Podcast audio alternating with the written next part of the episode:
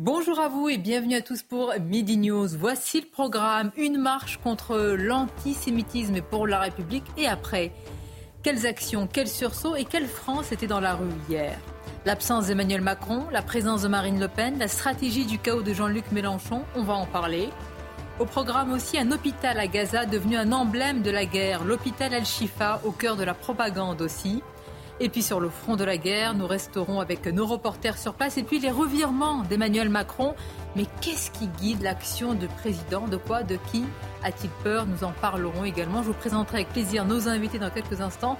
Et tout d'abord le journal. Bonjour à vous, Mickaël. Bonjour Sonia, bonjour à tous. Et à la une de l'actualité, les commémorations en mémoire des victimes des attaques du 13 novembre 2015, il y a 8 ans, jour pour jour. 130 personnes étaient tuées en plein Paris dans des attaques terroristes revendiquées par l'État islamique. Ce matin, une stèle a été dévoilée dans le jardin situé en face du Bataclan. Plus de 180 000 personnes réunies dans toute la France pour dire non à l'antisémitisme. Plus de 105 000 rien qu'à Paris. Paris où la marche s'est déroulée dans le calme entre l'esplanade des Invalides et le Sénat. Une mobilisation importante donc, comme le témoignent ces personnes interrogées hier. Écoutez. Euh, aujourd'hui, euh, on voit de plus en plus d'actes antisémites et euh, c'est important pour nous de témoigner de ça et de montrer qu'on est là, que, c'est vraiment une cause et une valeur que la République doit, soutenir de manière forte et que c'est inadmissible aujourd'hui de voir tout ce qui se passe en France, que le conflit soit importé de manière euh, inacceptable. Euh, et montrer euh, au monde entier qu'il ben, ne faut pas qu'on puisse stigmatiser qui que ce soit aujourd'hui dans la société française et partout dans le monde. Pour vous, moi je souhaite tout simplement qu'il y ait à la fois des paroles, comme c'est le cas, qui sont d'ailleurs très belles, qu'il y ait des actes et, et que la justice joue pleinement son rôle. Je crois que nous avons tous les instruments et tous les outils pour effectivement euh, combattre en tout cas l'antisémitisme. En Israël, plus d'un mois après les massacres du Hamas, l'identification des corps n'est pas terminée. On vous emmène cet après-midi dans le kibbutz de Niroz où certains corps brûlés sont très difficiles à reconnaître. Des archéologues ont été appelés en renfort. Maxime Leguet. Des fouilles minutieuses pour essayer d'identifier toute trace de corps humain. Dans ce kibbutz de Niroz en Israël, les corps entièrement calcinés par les terroristes du Hamas ont rendu presque impossible l'identification des victimes. Le propriétaire de la maison a disparu, alors nous essayons de trouver les restes ici. J'examine les matériaux pour voir si je peux trouver quelque chose qui ressemble à un os. Le problème, c'est que le feu était si intense qu'à cette température, même les os se désintègrent. Le recours à ces archéologues sur des scènes de crime est une première pour l'État hébreu. Ces derniers se concentrent également sur des effets personnels, des bagues, des colliers ou même des perles de bracelets, tout objet permettant l'identification d'une victime.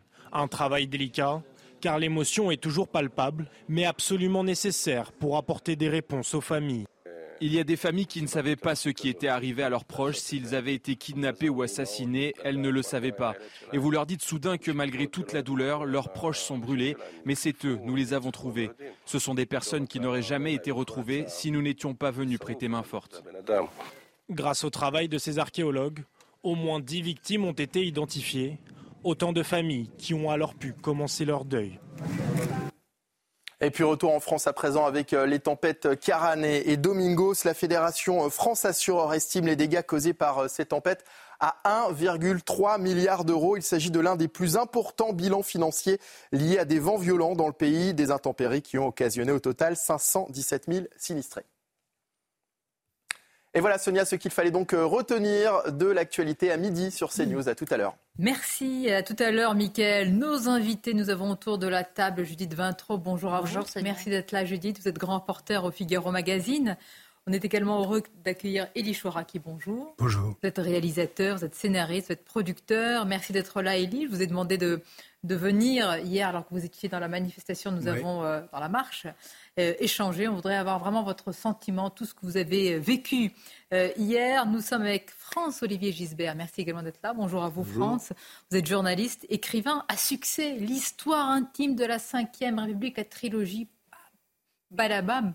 Ça rentre là, c'est fracassant, c'est vrai. Non, mais ça fait plaisir. C'est-à-dire qu'il y a une appétence ah, pour l'histoire. Oui, oui, bien sûr, bien sûr. Bah oui. Bah oui, on va en parler, parce qu'on est un peu loin de cette euh, époque. Oui, mais enfin, on parle de ça. On parle de ça, hélas, parce que c'est, hélas, c'est pas seulement l'actualité récente. C'est un long, un long chemin et c'est un toboggan. Un toboggan. Oui, je pense. On va voir comment on peut freiner quand même. Je salue également Régis Le Sommier. Merci Régis. Bonjour, à vous. Vous êtes spécialisé questions internationales. Vous êtes à l'origine du, euh, du média Omerta. Vous en êtes le euh, directeur de la rédaction. Et Florian Tardy, notre journaliste politique. Bonjour à vous, Florian. Bonjour Sonia. Beaucoup de sujets à vous soumettre, vraiment beaucoup de problématiques très importantes. Mais d'abord, je voudrais commencer par cela, parce que ça m'a beaucoup interpellé j'imagine que vous aussi. Nous en avions parlé très tôt ici même à CNews. Les champs antisémites entonnés dans le métro parisien.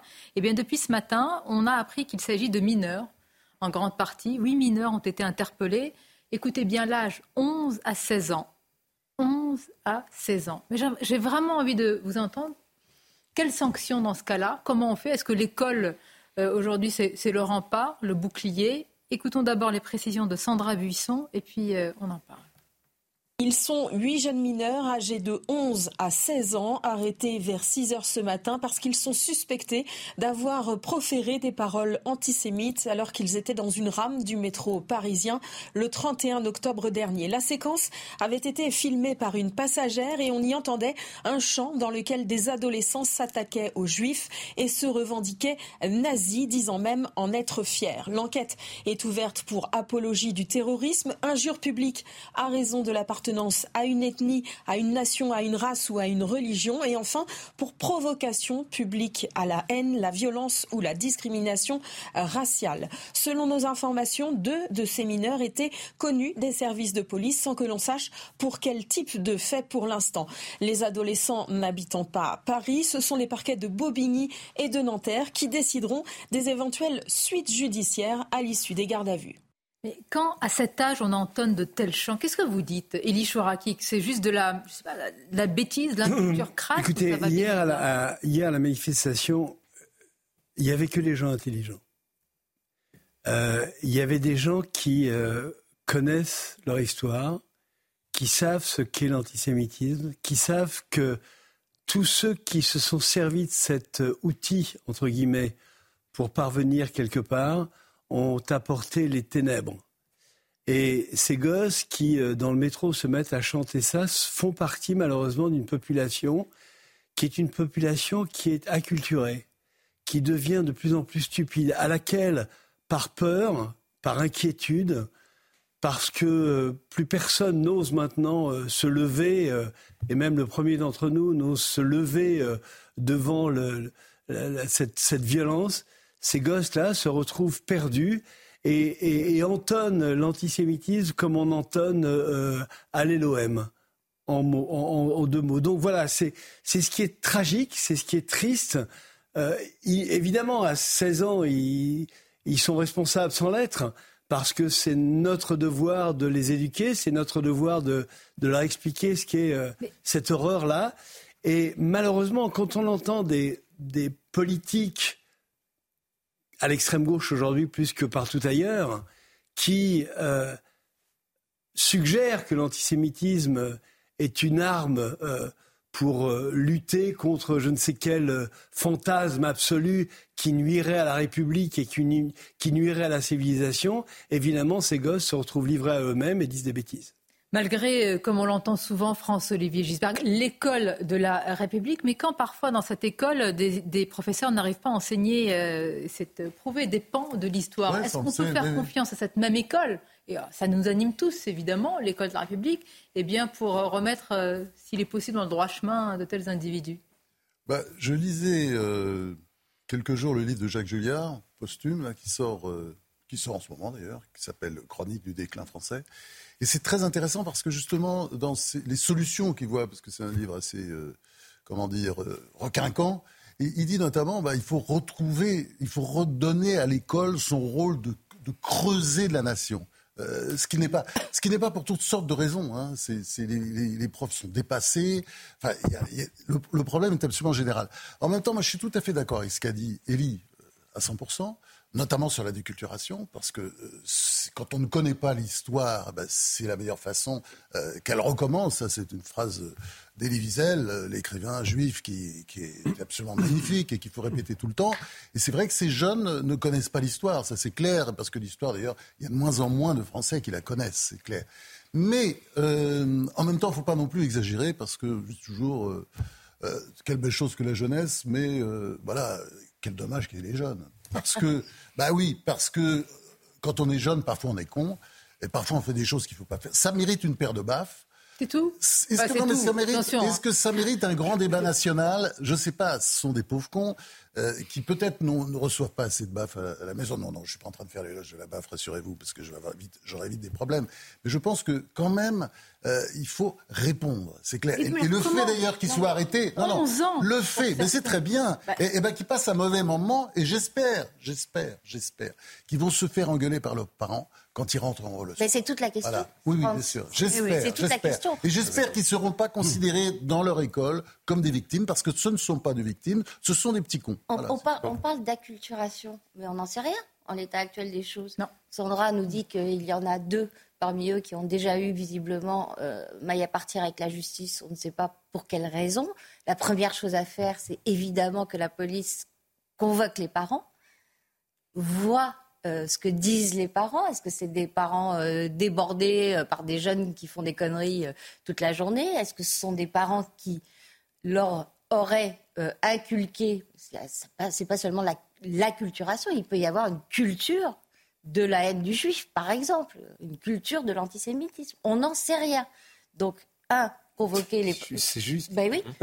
c'est surtout ça, la culture de l'antisémitisme. Avant de faire porter le fardeau à l'école, voyons les parents.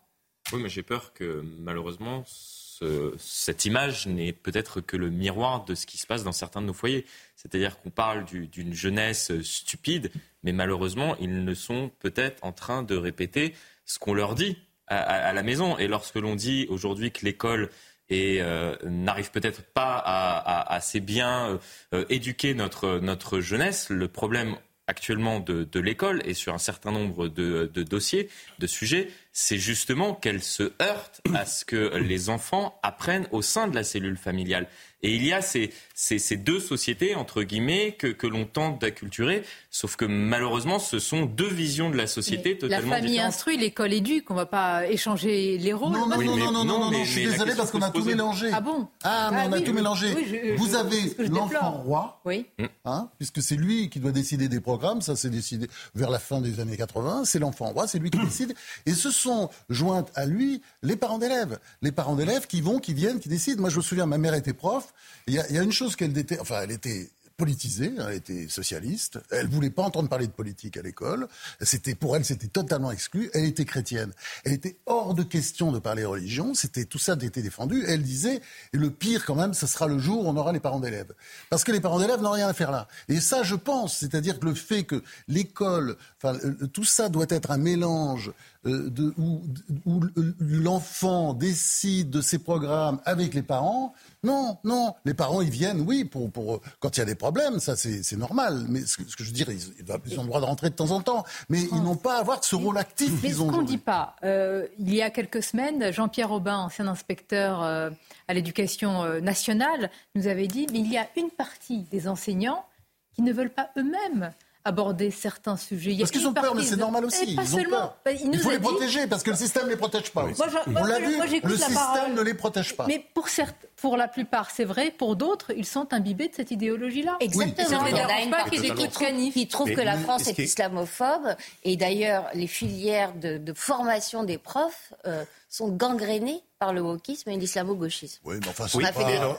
On a fait des enquêtes dans le là-dessus. Moi, je rajouterais, je rajouterais une dimension. Qui, en ce moment, je suis en train de lire le, livre de Gilles Kepel, qui s'appelle Le prophète en son pays, qui euh, raconte un petit peu comment Kepel a enquêté justement sur la France des banlieues. Il avait publié un livre qui s'appelait Les banlieues de l'islam dans les années 80. Et comment à l'époque, lui, euh, chercheur, donc euh, CNRS, etc., euh, avait découvert, avait commencé à découvrir justement une véritable noyautage qui existait et que personne ne voulait voir. C'est-à-dire en fait, cette éducation dont on parle, qui à mon avis est à la source de ce genre de, de, de comportement, euh, comportement débridé, comportement assumé, eh bien, je pense qu'elle elle, elle s'est développée en France. Aujourd'hui, on a on a une partie effectivement euh, de, euh, politique, on a des hommes politiques qui en font leur miel, euh, Jean-Luc Mélenchon, la, la, France insoumise, mais que cette France qui est séparatiste quelque part, ces foyers où s'est développée justement, alors cette haine du juif, mais elle vient soit de par des notions religieuses. Elle a été, euh, mais il y, a, une véritable fracture qui s'est faite et qui fait qu'aujourd'hui on semble découvrir cette haine. On semble, elle semble nous sauter au visage parce que pendant des années, c'est ce que dit Keppel, parce que lui il parle de, du, euh, il parle du, du, milieu universitaire qui n'a pas voulu le croire, qui l'a mis à l'index, qui l'a laissé faire ses, ses, trucs dans son coin, mais qui finalement n'a jamais été reconnu. Et ce qu'on se rend compte, c'est que finalement hier, malheureusement, dans cette manifestation, il y avait quand même un certain nombre de gens qui ont cautionné ou n'ont pas eux aussi voulu voir. Régis, on va en parler. Tout ça existait. On va en parler. après, on vient accuser l'éducation nationale. Là, en l'occurrence, il me semble plus que c'est la cellule familiale qui est à l'origine justement de ces comportements. Peut-être pas qu'elle qu l'attise, mais en tout cas, elle n'éduque pas comme il faudrait. Et l'autre jour, je prends juste un exemple, à Mulhouse, il y a trois, trois enfants, en fait, il y en avait deux mineurs qui ont été arrêtés pour, des, des pour un projet d'attentat vis-à-vis de Daesh. Et dans leur, leur, euh, dans leur, euh, comment dire, euh, leur littérature, il y avait autant Abou Bakr al-Baghdadi qu'Hitler. C'était assumé, c'était voilà, un antisémitisme totalement débridé. Parce que, évidemment, dans ces milieux-là, bah oui, ça se fait, il n'y a pas de problème. Non, mais attendez, moi je pas, ce ne sont pas toujours les parents. Quand même. Il y a une sorte de non, mais... réaction. Moi j'ai eu assez d'enfants. Je, parle plus ils, ils ne répètent pas toujours ce que les parents disent. Je, je... Justement, peut-être que les parents J'ai eu assez d'enfants, dit-il. peut-être que ces parents ne sont pas là. Ils ont tendance parfois à dire le contraire de Les titres, avec vous, Mickaël, on revient au départ. Il y a une opposition aussi. Les titres, Mickaël, s'il vous plaît. Plusieurs établissements scolaires visés par des alertes à la bombe à Arras et à Nice. Des écoles et deux collèges ont été évacués dans la commune du Pas-de-Calais, tandis qu'à Nice, plusieurs centaines d'élèves ont dû être confinés. Emmanuel Macron reçoit aujourd'hui les représentants des cultes à l'Elysée, une réunion dans le prolongement de l'appel à l'unité lancé par le président de la République dans sa lettre aux Français, lettre publiée à la veille des rassemblements contre l'antisémitisme. Et puis la situation de plus en plus critique dans le nord de la bande de Gaza, selon le vice-ministre euh, de la Santé du Hamas, il n'y a désormais plus d'électricité dans les hôpitaux faute de carburant. Il ajoute que ces hôpitaux sont désormais hors service. Merci à vous, Mickaël. On va parler de cette situation et en particulier de l'hôpital Al-Shifa devenu véritable symbole. Je voudrais simplement vous lire une réaction. On va l'écouter dans quelques instants, le temps que nos équipes euh, l'isolent. C'est le recteur de la mosquée de Paris, sortant de l'Élysée, la réunion avec le président et les autres responsables des cultes. Il dit au lieu de faire de cette manifestation une lutte contre l'antisémitisme, il aurait fallu faire une lutte contre le racisme, clame-t-il, recteur de la mosquée de Paris. Oui, c'est, vous savez, je reviens à ce que disaient mes, camarades. Euh, si nous, nous ne l'avons pas compris, les radicaux islamistes ont compris que tout se passait à l'école, que tout se passait dans l'éducation. On a retrouvé, euh, Tzal a retrouvé Mein Kampf, traduit en arabe, dans la chambre d'un enfant de, Gaza, dans laquelle d'ailleurs arrivait un tunnel qui permet au, Hamas d'attaquer euh, Tzahal et de surveiller la population. Tout, je ne dis pas que tout est dans l'éducation, évidemment, il y a aussi la, responsabilité des parents, mais depuis maintenant plusieurs décennies, les radicaux font une pression sur l'école de façon à ce que un discours est toujours le même soit entendu par les enfants. Les gens du Hamas qui ont attaqué, qui ont fait cette monstruosité, le 7 octobre sont des gens qui ont une vingtaine d'années. Quand on regarde les images, j'en ai vu malheureusement quelques-unes et c'est horrible, on se rend compte de la genèse de ces gens. Ces gens, ces garçons, ont été élevés dans la détestation des juifs. De la même façon que Hitler avait compris que les jeunesses hitlériennes étaient l'avenir du Reich. Là, ils ont compris que les jeunesses du Hamas sont l'avenir de, de l'islamisme radical. C'est ce que vous dites, Elie Chouraki. Mais alors, alors, à l'aune des bombardements et de la riposte, fut-elle ciblée et qui va se poursuivre avec des images est-ce que justement, ce n'est pas des générations et des générations qu'on est en train de, nourrir, qu'Israël est en train de nourrir et de biberonner justement à cette idéologie?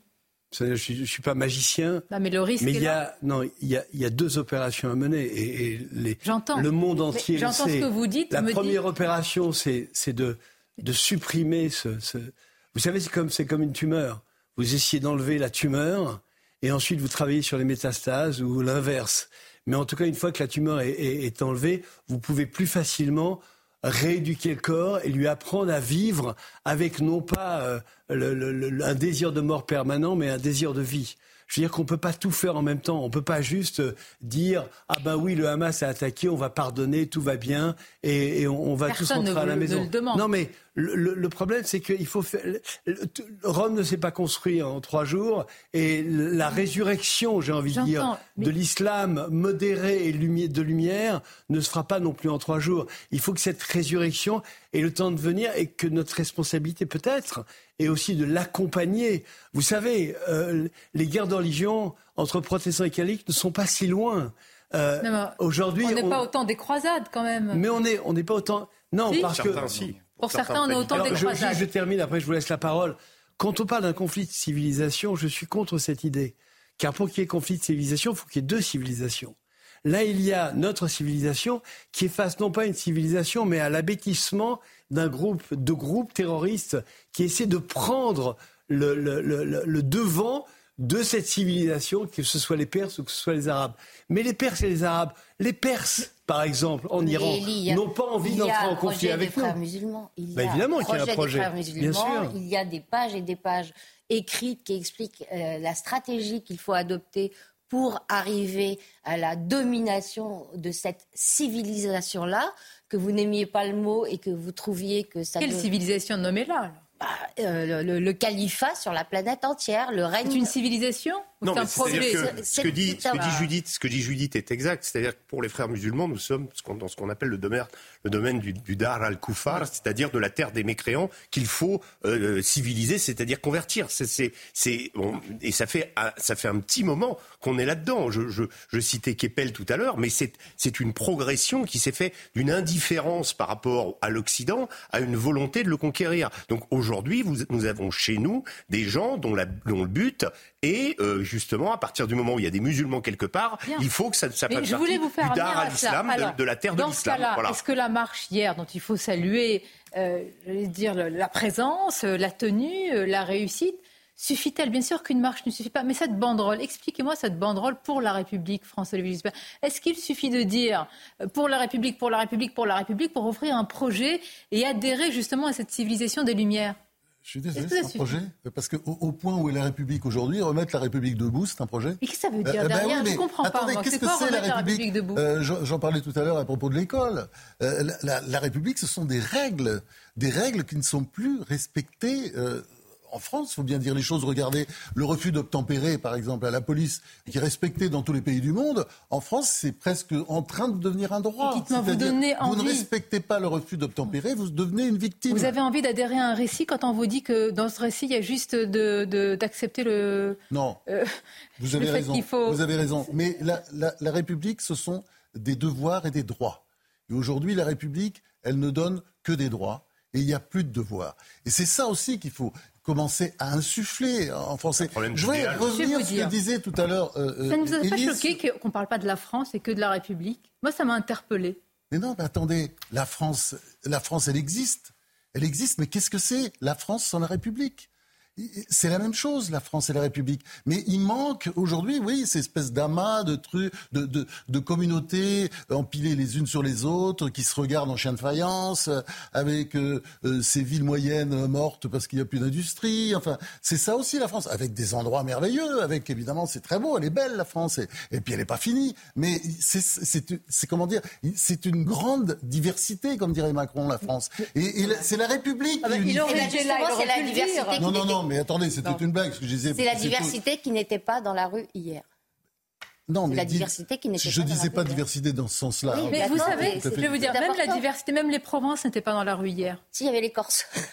Non mais d'accord.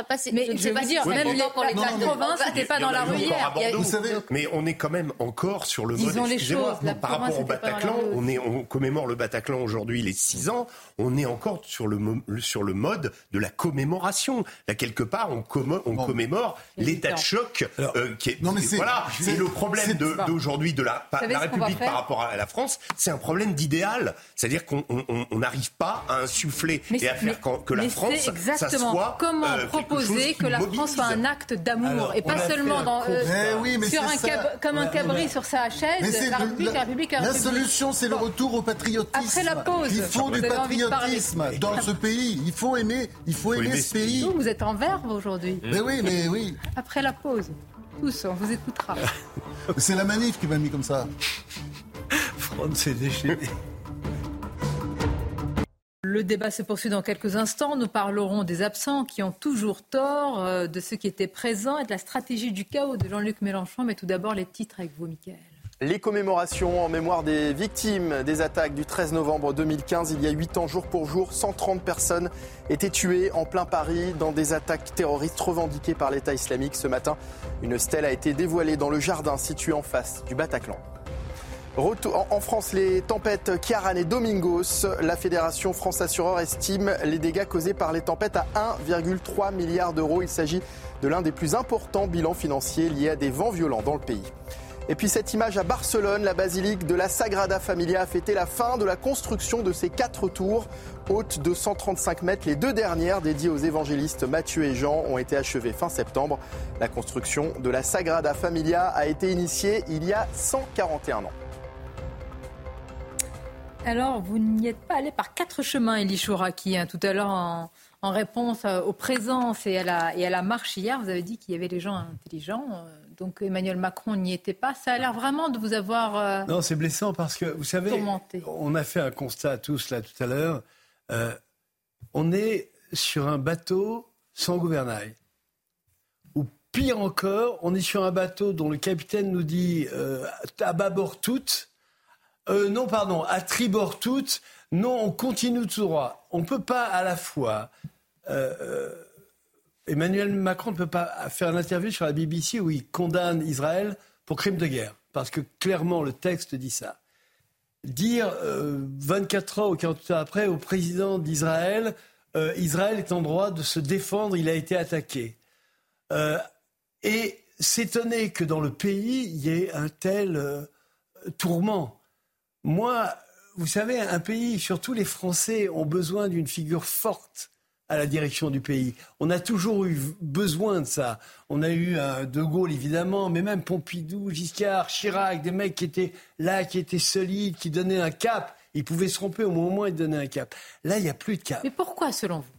Parce c'est ça. Pourquoi De quoi De, qui est-il peur C'est seulement ça Moi, je pense qu'il n'y a, pas de conviction. Il y a une peur. Il y a une peur dans une situation inflammable pour la France que ça. Je ne pense pas qu'on ait peur. Je pense que, je pense que le problème, c'est la conviction. Vous savez, souvent on me dit mais tu as pas peur, toi? Tu, tu vas à la télévision, tu dis que des choses. Je dis non parce que j'ai une conviction. Mais ma conviction, elle va aussi bien vers les juifs que vers les, arabo-musulmans. mon amitié, elle va vers les musulmans comme vers les juifs et les chrétiens.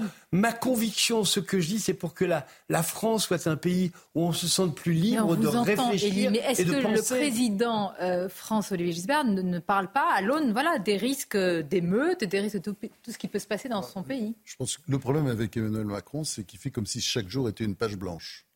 Et en fait, on voit qu'il n'a pas de dessin.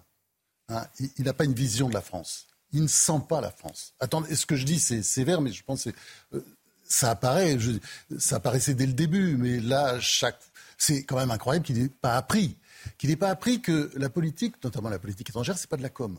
C'est-à-dire que à ce moment-là, il n'aurait pas dit euh, il faut faire une coalition contre Hamas. C'est quand même la phrase la plus bête qu'on ait entendue depuis oui, longtemps. Il y a eu ça en plus que La coalition contre Hamas, euh, aucun pays arabe se risquerait à participer, alors qu'ils sont tous évidemment pour la destruction d'Hamas, ça c'est clair, mais ils ne mm. vont pas le dire et surtout il ne faut pas que ça apparaisse. Et par exemple, quand on regarde, euh, j'ai trouvé ça, moi je, je, peux très bien comprendre qu'il ne soit pas venu à la manif. Ça aurait été bien, vu sa façon de dire tout et son contraire, qu'il y soit, parce qu'on ne croit plus à ses paroles, on ne croit qu'à ses actes. Donc il y serait allé, ça aurait été différent que cette, cette déclaration. Mais moi, ce qui m'a vraiment choqué, c'est euh, le truc à la BBC, euh, avec, en anglais, bien sûr, discours en anglais, qui en fait s'adresse à la rue arabe. Et là, on, on revient à l'idée de la peur. C'est-à-dire, il, il, a peur. Il, il...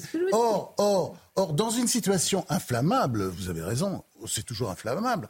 Je pense que la, la force est importante, c'est-à-dire la figure du père, effectivement, quelqu'un qui croit à des choses et qui veut et qui veut qu'effectivement tout le monde s'entende. Faire France, c'est vivre ensemble. Ça n'est pas exclure, c'est tous ensemble. Attendez, et c'est ça, et c'est ça que devrait dire tout le temps le président, au lieu de faire. Euh, il, il, gouverne à cloche-pied, c'est-à-dire euh, voilà, il saute d'un pied sur l'autre, mais tout ça ne fait pas une vous politique. ce que vous m'avez dit une fois euh, sur l'antenne d'Europe 1, que c'était un danseur, de, de. Bah oui, c'est ça. Ça fait bah beaucoup oui, réagir. oui, ah, vous le reprenez aujourd'hui Bah oui, bien sûr. Sur la politique. Oui, enfin, mais dans une situation aussi grave. Attendez, Florian, est-ce que simplement, et vous allez poursuivre vos analyses, pouvez nous, comment dire, nous contextualiser cette prise de parole à la BBC et tous ces revirements soulignés par nos invités Disons qu'il est confronté au piège du en même temps. C'est-à-dire qu'à vouloir satisfaire tout le monde, il déçoit tout le monde. Et euh, sa crainte, c'était une importation euh, du conflit euh, en France. Alors, on, s'est rendu compte que le conflit était déjà sur notre sol, compte tenu euh, des, des, actes antisémites, plus de, plus de 1200. Et euh, là, on est en train de basculer, avec notamment ce qui s'est passé avec l'entretien de la BBC, à une exportation du conflit français, des fractures françaises à l'international. C'est-à-dire que les propos qu'il a pu tenir lors de cet entretien de la BBC, et d'ailleurs il s'est entretenu le lendemain avec le président Herzog, a créé à l'international, euh, justement, à montrer ces fractures françaises et à créer des remous à l'international compte tenu des fractures qui existent dans notre pays. Et, et, et c'est le piège, selon moi, du, du, en même temps et de la position que tente de tenir Emmanuel Macron et qui est floue et qui est d'ailleurs indescriptible, cette position. Non, moi, j'ajouterais qu'elle est même très contradictoire parce qu'on a évoqué la question justement de son projet de remplacer la coalition contre Daesh une coalition contre le Hamas. Euh, les propos à l'époque avaient euh, choqué parce que quand les militaires ont, ont, commencé à regarder ce que ça signifiait, bah, ça aurait signifié finalement que les euh, rafales français auraient participé aux frappes quelque part contre le Hamas frappe que Emmanuel Macron considère comme euh, euh, à la BBC dans son interview à la BBC comme absolument inhumaine et qu'il faut arrêter ab absolument. Donc là, on a un volte-face total et on a le problème d'Emmanuel Macron, à mon sens, c'est qu'il n'a pas, euh, il n'a pas comme Jacques Chirac avait pu avoir un Dominique de Villepin à côté de lui, euh, quelqu'un. Non, non, il n'a pas besoin de mmh. non, mais... Franchement, Chirac, mais... non, tout mais... seul, ça allait. Non, non, mais l'idée oui, que, l'idée que c'était l'autre qui avait le cerveau, euh, non, franchement, non, non, Chirac, je trouve injuste. sur la politique, pas. Depuis quelques temps, on oublie Jacques Chirac. Sur la politique étrangère, alors Chirac. Il était bon là. Pardon, laissez-moi terminer. Ce que je voulais dire, c'est que chose, là, non, mais c'est pas simplement Villepin, c'était avoir des ministres sur lesquels même François Hollande avait des des, des, des, des personnes comme Le Drian, des personnes comme Fabius, sur lesquels la, dont la vie comptait. On a le problème d'Emmanuel Macron, c'est que même le corps des diplomates a été supprimé. Donc c'est-à-dire, il n'a plus cette voix euh, entre guillemets diplomatique, cette voix euh, qui explique, qui rappelle au président quelle doit être et quelle a été par le passé l'attitude de la France. Pas, mais du il coup, ne le veut pense pas. Pardon. Non, mais du coup, qu'est-ce qu'il pense? Régis, êtes d'accord On peut s'entourer de, de, oui. de, gens. Non, mais pardon, le, le problème, c'est qu'il essaye, il essaye de faire du en même temps et en même temps de coller à la politique traditionnelle de médiation qui est la politique française et particulièrement au Moyen-Orient. Et ça lui amène à dire d'un côté euh, quelque chose et de l'autre euh, en fonction des interlocuteurs, ce qu'il avait fait d'ailleurs pour la Russie entre Zelensky et euh, Vladimir Poutine, souvenez-vous au début. Donc le, le problème c'est qu'en fait sur euh, la politique internationale, et vous avez raison de dire que ce n'est pas de la communication, euh, en fait il essaye de trouver une position qui correspondrait à l'attitude traditionnelle de la France et il n'y arrive pas et c'est en train malheureusement de se retourner contre lui et de se retourner contre, contre nous, nous, les Français. Exactement. Il ne faut pas confondre le en même temps, c'est une conséquence, c'est pas la cause. Euh, et c'est une conséquence de quoi? À mon avis, euh, Emmanuel Macron a une vision mécanique, et pas seulement de la France, mais de la société tout entière. Mmh. En gros, pour lui, les, problém ouais. les, problématiques Mm. se résument à deux questions ça marche ou ça marche pas? Si ça marche pas, euh, il cherche quelle réforme ou quel discours il faut tenir pour resserrer les boulons, euh, que ce soit euh, traverser la rue pour trouver du travail, etc., etc. Si ça marche, euh, ça, vient, ça, va bien comme ça et on va euh, célébrer. Ah bah là, vous décrivez un robot, là. Mais exactement. il n'a aucune, la chair, où le sang, où le ni même ni charnel, ni de conviction. Où est l'enracinement même non, Rien, n'est pas quelque part. Ça marche ou ça marche pas, c'est entièrement mécanique. Lui, on a le sentiment qu'il est en campagne. Qui fait campagne. C'est très curieux, on a, on a le sentiment qu'il fait campagne. C'est-à-dire qu'il veut rassembler le maximum d'électeurs autour de lui. Mais, mais il, veut qu'on l'aime. Oui, oui, c'est ça le je problème. Sais bien, mais le rôle et il veut que chaque interlocuteur l'aime. Mais c'est comme ça que quand on veut être aimé par tout le monde, on n'est plus aimé par personne. Le rôle, je reprends cette parabole du chef de famille. Bien sûr, il est que tout le monde l'aime, mais on l'aime aussi parce qu'il a une forme d'autorité et parce qu'il donne une voix, une direction.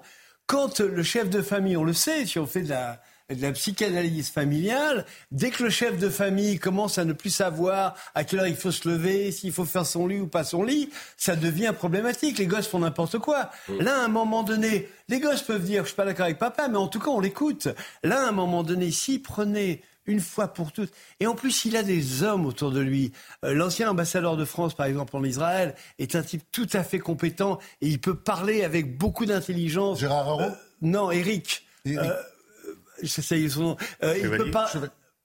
Chevalier non, le dernier, moi j'ai un trou, je connais que lui, c'est un ami. Mais il peut parler avec beaucoup de compétences de, de, de, de, de ce, ce, coin du monde qu'il connaît par cœur et qu'il a analysé avec beaucoup d'intelligence.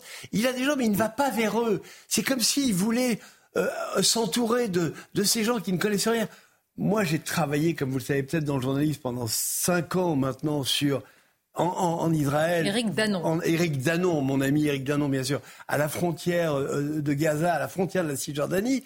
Et j'ai vu comme les choses étaient relativement simples quand on avait le nez sur le problème, qu'on pouvait l'analyser. Danon a été là. Il faut qu'il parle avec des gens comme Danon et pas avec les gens du ministère des Affaires étrangères. Mais à qui ils ne savent rien. Bon. Ils ne savent rien. Euh, je voudrais vous faire écouter ce matin la présidente de l'Assemblée nationale. On peut lui reconnaître quand même parce que l'initiative hier, c'était de son fait avec le président du Sénat. Elle est courageuse, hein, c'est sûr. Elle est courageuse. Ah oui. Bon. Ah, elle, ne, ah oui. ne sait pas d'où vient. Ah non, mais elle est, elle non, est, elle, est fantastique. C'est, euh, dans la Macronie, excusez-moi, c'est une des rares personnes indépendantes. On a l'impression qu'elle pense par elle-même. Mais vous savez pourquoi? Parce qu'elle a été élue, elle n'a pas été nommée. Hein. Ah oui, c'est vrai. Et c'est très important. Quand vous êtes élu, je l'ai vu hier soir après la manifestation, pour ne rien vous cacher, et j'ai fait cette erreur en lui disant vraiment pour quelqu'un qui a été nommé, vous avez quand même des convictions qui vous sont très personnelles.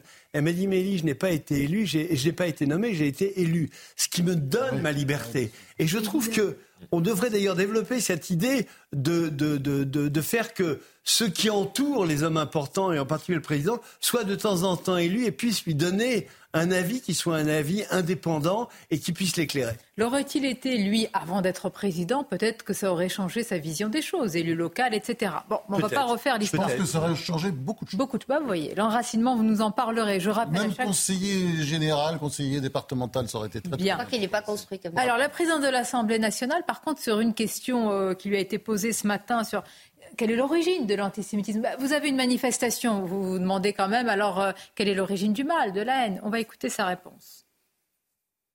Quel est selon vous le carburant principal de cet antisémitisme aujourd'hui? Je n'en sais rien. Je n'en sais rien parce que pour tout vous dire, moi, depuis que je suis rentrée en politique, je suis frappée et je suis victime de l'antisémitisme. Donc on n'a pas attendu euh, une situation internationale qui est ce qu'elle est et qui est une tragédie pour que l'antisémitisme ressurgisse en France. On dit, oui, en ce moment, depuis euh, le 7 octobre, les actes antisémites euh, se sont multipliés. Il n'y en a jamais eu autant. Je crois plus de 1000, 1400 si euh, ma mémoire est bonne, autant qu'en un an. Mais ça veut dire qu'en un an, il y en avait aussi. Alors moi, j'ai une réponse à la question. Ah, Historiquement, depuis 3000 ans avant Jésus-Christ, il y a deux phénomènes qui poussent à l'antisémitisme, la cupidité et la jalousie. Je vais très vite, je ne vais pas vous faire une leçon d'histoire. Euh, les premiers à avoir dénoncé les juifs, c'était pour prendre leur argent et leurs biens. Mmh. Ensuite, ils se sont rendus compte que malgré ce phénomène, c'est-à-dire de, de, les voler constamment pour euh, enrichir un État, souvent, euh, ou même s'enrichir personnellement, les Juifs continuaient à croire et à grandir. Pourquoi C'est un autre problème? Le livre de la Bible, c'est des gens qui lisent, qui veulent s'instruire, qui ont un sens de la relation du commerce. Bon, ça, c'est autre chose. Et puis ensuite, la cupidité est devenue la jalousie. Et vous connaissez cette phrase, la différence entre le racisme et l'antisémitisme. Le racisme, on regarde les gens qui sont en bas et on dit on est mieux qu'eux. L'antisémitisme, on regarde ceux qui sont en haut et on dit on les, on les aime pas. Ce que les chrétiens ont fait aux juifs, les musulmans, ce que les uns ont fait aux autres. Vous avez raison. Mais moi, je vous pose la question aujourd'hui, 2023. Qu'en est-il? Mais c'est exactement la même chose. C'est les mêmes ressorts. C'est les mêmes ressorts. C'est la jalousie et la cupidité. C'est-à-dire qu'il y a un phénomène qu'on ne comprend pas. Vous comprenez Regardez. Vous avez, il faut prendre, il faut aller à l'aéroport de Tel Aviv prendre la route qui longe pour aller à Jérusalem, la Cisjordanie. Mhm. Et vous allez comprendre, surtout quand la nuit tombe. Vous regardez à gauche et il y a des buildings partout, c'est Manhattan, Israël. Et vous regardez à droite et malheureusement, alors que ah. ce pays appartient euh, depuis le même temps au monde arabe, malheureusement, il n'y a que quelques lumières qui brillent dans un océan de silence. C'est tragique, mais c'est comme ça. je, terrible je, je, m'en plains, mais c'est comme ça. Oui, mais vous dites comme ça. Mais alors attention, parce que là, ça nourrit euh, euh, finalement ce que vous êtes en train de dire. Mais non, mais notre, il y a le, il y a la lumière, il y a la civilisation, et nous, on est. Pourquoi euh, parce que si on peut rajouter une chose, c'est que de l'autre côté, la narration, c'est plutôt que c'est les Juifs qui ont volé la terre des Palestiniens. Non, pas ça qui. Non, non, mais. Ah bah, bah si, non, pas, non, non, je parle la question de la Palestine. C'est la matrice du problème. Elle est là. Je ne parle pas de la terre. Je parle de la façon. Vous savez, vous additionnez Singapour et Hong Kong. Oui. C'est moins grand que la Cisjordanie additionnée à Gaza en termes de superficie. On entend, Regardez ce qu'ils ont fait de leur terre.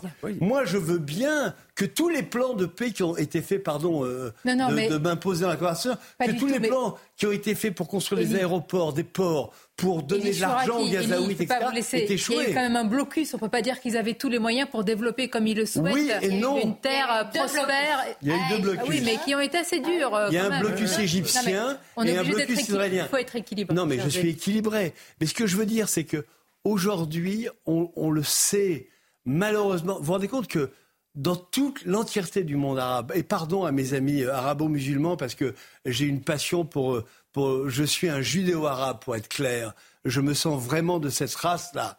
Euh, mais dans le monde musulman, il y a autant de traductions de livres qu'en Grèce c'est quand même terrible parce que c'est un monde qui, était, qui a été pendant des, millénaires d'une richesse extraordinaire et qui est en train de s'aboufrir parce que ils ont des dirigeants. En 2023. Ils ont des dirigeants corrompus. Mais d'autres vous disent et vos dirigeants en Israël?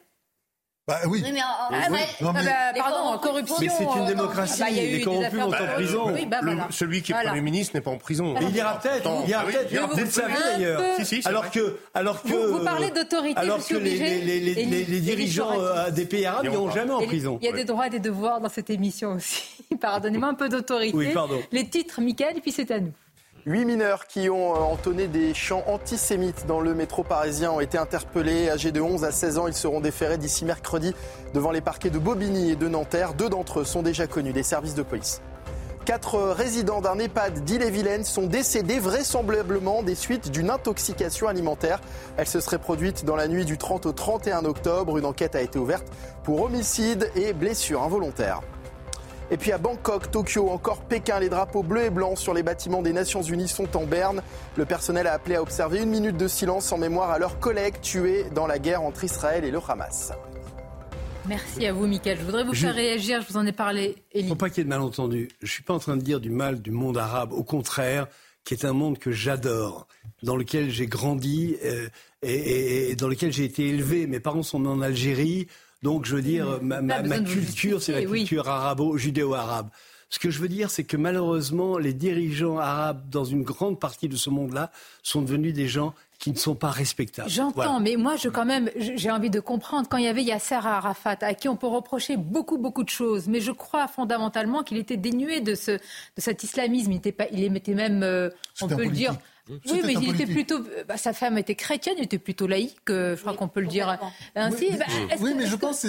Je réponds à ça parce que euh, avant d'être religieux, il était politique. C'est-à-dire, il servait un peu de l'islam comme ça. Est-ce que le, nationalisme arabe a été écrasé Toute alternative politique a été annihilée Pardon, euh, Sonia, à l'époque, vous aviez la même, la même problématique avec Georges Abache d'un côté et le FPLP, et vous aviez Yasser Arafat et l'OLP, qui étaient deux partis rivaux, l'un l'un a été amené à reconnaître l'État d'Israël, l'autre pas. C'est-à-dire que le FPLP refusait comme le Hamas aujourd'hui. Donc on, retombe sur, historiquement sur le, même, sauf qu'à l'époque c'était le communisme, le messianisme. Aujourd'hui c'est le djihadisme. Ce moment est important, je pense, pour parler aussi, parce que c'est normal de parler de la, tragédie du peuple juif. Euh, il a vécu une tragédie le 7 octobre et ça n'est pas fini.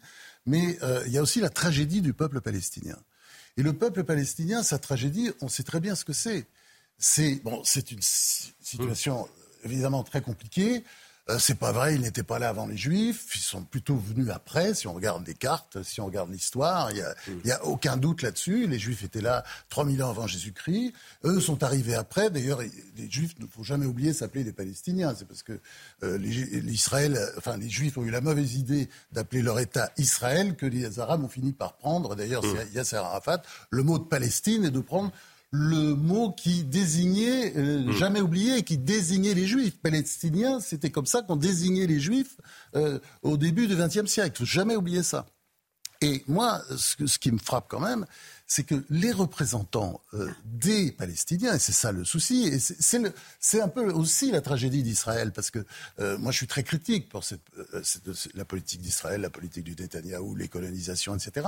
Mais en même temps, il y a aussi, un grand moi aussi. il y a un défaut d'interlocuteur. Et c'est ça le problème. Il y a l'autorité palestinienne qui a été discréditée, corruption, etc., et puis battue aux élections, mais enfin, qui peut toujours revenir. Parce que c'est vrai qu'il y a l'héritage d'Arafat, et puis l'autorité palestinienne, c'est quand même la, ce que donne aujourd'hui, euh, enfin c'est l'OLP, quoi. C'est une. qu'elle est délégitimée. Oui, mais elle est délégitimée. Mais ça peut revenir. Vous savez, la, la légitimation, ça se reconquiert.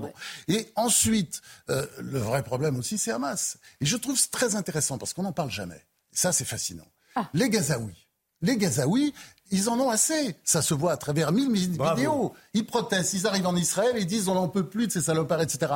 Pourquoi? Parce qu'ils se servent d'eux comme bouclier humain, parce qu'ils les exploitent, parce qu'ils détournent l'aide. C'est ça, Hamas. C'est une bande de prévaricateurs. Pourquoi, alors, depuis des années, on n'a pas mené cette, cette action Eh bien, c'est ça le problème, justement. Pourquoi là, là, et c'est là qu'on peut montrer du doigt. C'était un problème pour tous, on est tous d'accord. Pourquoi Sonia Mabrouk, D'accord, c'est que justement, c'est là qu'il faut montrer du doigt la politique de Netanyahou, qui s'est satisfait d'Hamas, qui a cru que voilà, c'est une façon de tenir les pauvres Palestiniens à Gaza, qui en souffraient évidemment, qui ont, qui ont été les premiers à souffrir de Gaza. De, du, Hamas, de la mainmise du Hamas sur Gaza. On va marquer une pause. C'est fascinant et très intéressant de vous entendre. On en... Ah, qu'est-ce qui se passe, Elie Non, c'est des conversations qui me touchent. ça me fait du mal parce que je sais les gens qui souffrent à Gaza, je sais les gens qui souffrent en Israël, et que cette souffrance aurait pu être épargnée à tout le monde ah si on avait mis la main à temps sur ces groupes terroristes pour, pour les éradiquer.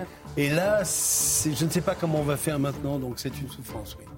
On va en parler, on va continuer à en parler. Je vous montrerai dans quelques instants la réaction du recteur de la Grande Mosquée de Paris. On verra aussi Jean-Luc Mélenchon, Marine Le Pen. C'est intéressant de vous entendre. Et puis, on ira sur le terrain. Régis Le Sommier avec vous. Je voudrais parler vraiment de cet hôpital Al-Shifa devenu symbole. À tout de suite.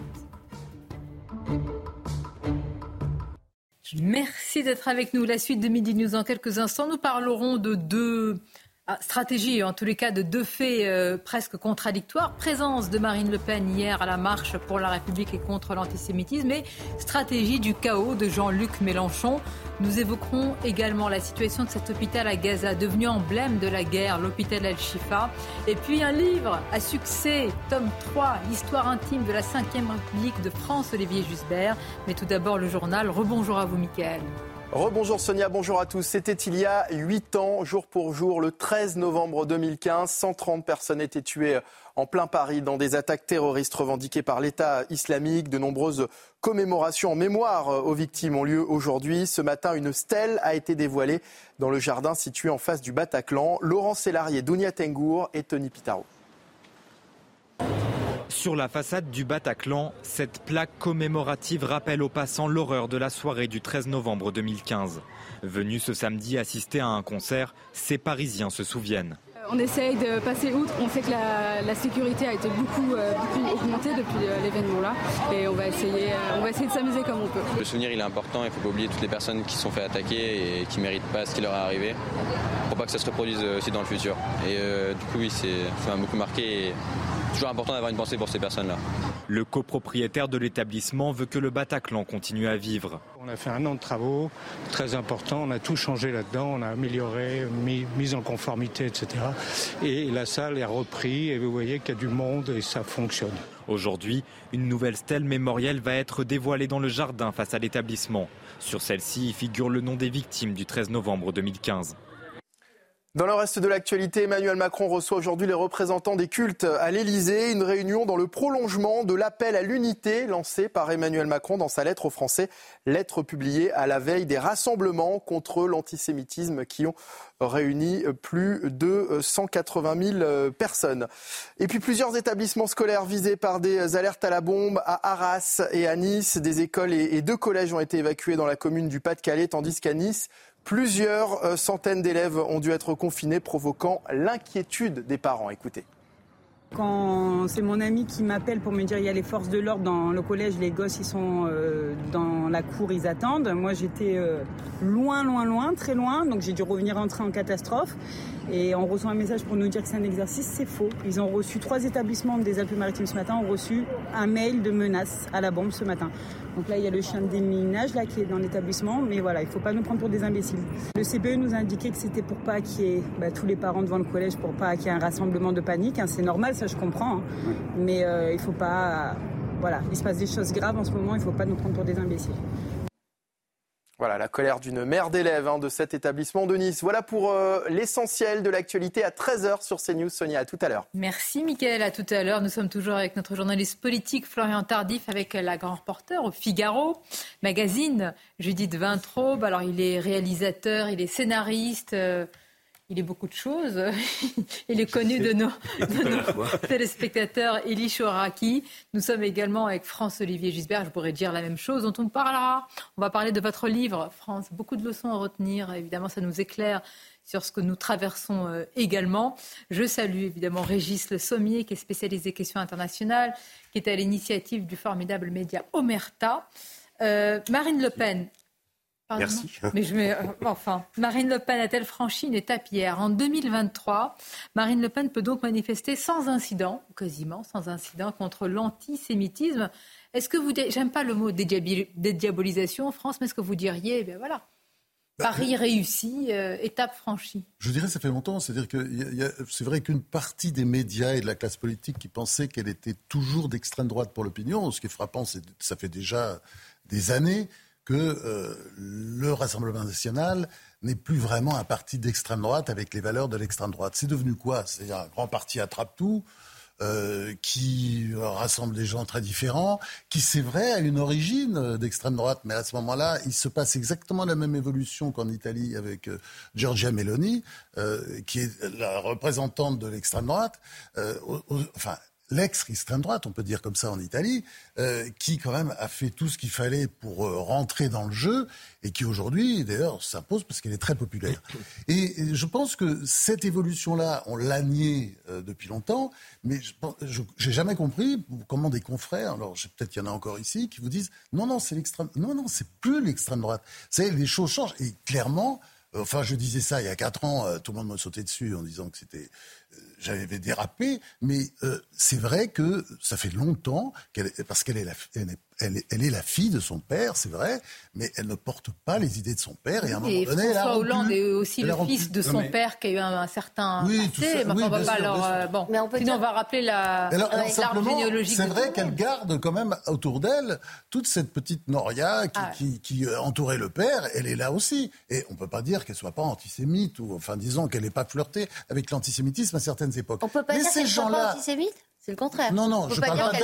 Je parle de Marine Le Pen. Non, mais donc elle n'a pas fait le ménage. Je parle pas de Marine Le Pen. Je parle de la Noria. Et cette Noria, elle n'a pas fait le ménage, mais bon, euh, ah. ces gens-là, de toute façon, n'ont plus vraiment des places importantes. Ils sont en voie de disparition, c'est clair. Bon, en, voilà. plus, faut, faut, appeler un chat un chat. Je pense dans notre métier, il faut reconnaître les changements quand il y a des changements et pas faire comme si les choses étaient toujours voilà. en que les paroles de bon sens de Nicolas Sarkozy dans le journal bah, très bien, c'était très clair. Bien sûr, ou de Serge Klarsfeld, puisque que Nicolas Ah, Sarkozy Klarsfeld aussi, en- très bien, très invoque bien. euh, Serge Klarsfeld. Mmh. Et, et franchement, si quelqu'un a la légitimité euh, pour qualifier Absolument, Marine Le Pen d'antisémite ou de, pas anti- ou de dire qu'elle n'est pas antisémite, c'est bien quand même le président des fils et filles de déportés Mmh. euh, de France qui a passé sa vie à chasser euh, les nazis. Mais il ne faut pas oublier le côté euh, pratique, pragmatique et électoraliste de la chose. Euh, Marine Le Pen euh, est à la tête euh, d'un d'un parti qui monte, euh, qui se retrouve au deuxième tour euh, face euh, à- aux finalistes de euh, l'élection présidentielle à chaque fois. Donc dans la tête des Olivier Véran, par exemple, il y a cette idée-là que euh, l'adversaire le plus dangereux, politiquement, électoralement, Mais- c'est Marine Le Pen. Vous avez raison, mais qui ça. a fait monter là les dernières années le, le Rassemblement national. Qui était au pouvoir Mais alors là, j'excuse d'une certaine façon, je donne à Olivier Véran l'alibi de la stratégie électorale, mais par exemple, quelqu'un comme Jonathan Arfi, qui est le président du CRIF et qui dit exactement les mêmes idioties, n'a pas cet alibi. Moi, je, rajouterais une chose à propos de Marine Le Pen, c'est quand même, faut quand même réaliser que si elle est là où, elle est aujourd'hui, au niveau, euh, je dirais, historiquement haut, puisque si j'en crois les derniers sondages, elle dépasse encore le score qu'elle a fait à la, à la présidentielle, et on lui prête euh, d'être peut-être la prochaine présidente euh, française. On en est là quand même aujourd'hui. Euh, c'est quand même en ayant bravé cet anathème dont vous parlez, ces accusations, ce, ce legs paternel qu'on lui a collé, c'est-à-dire on lui a fait une sorte de... de Enfin, qui était une euh, réalité quand même. Oui, non, non, mais qui est une, une réalité, mais qui ne correspondait pas à elle-même. Elle a le droit d'être euh, la fille de quelqu'un qui est antisémite sans l'être elle-même, et que aujourd'hui, en fait, précisément, c'est le constat qui est fait à travers. euh, on va dire, on va appeler les choses comme, comme, comme il faut, c'est-à-dire cette espèce d'immigration sauvage, débridée, qui a amené des populations chez nous, qui, elles, ont fait mon- ont monter l'antisémitisme. C'est-à-dire que, elles, ce qu'elles professent depuis Immigration des années... sauvage, dites-vous Mais bien sûr, on est quand même dans un, dans, dans un Vous êtes pays où... propriétaire de vos mots. Ben oui, non, mais hein. on va dire. Incontrôlé, Oui, mais si vous voulez, sauvage, ça fait c'est que 400 c'est un 000, peu- 400 000 c'est fort. étrangers par an, 500 000 en, 2000, euh, en en 2020. Donc on, est, on, on, on amène des populations qu'on n'intègre plus aujourd'hui, qui aujourd'hui véhiculent effectivement euh, une partie euh, de euh, cet antisémitisme. En tout cas, il est de cette nature-là.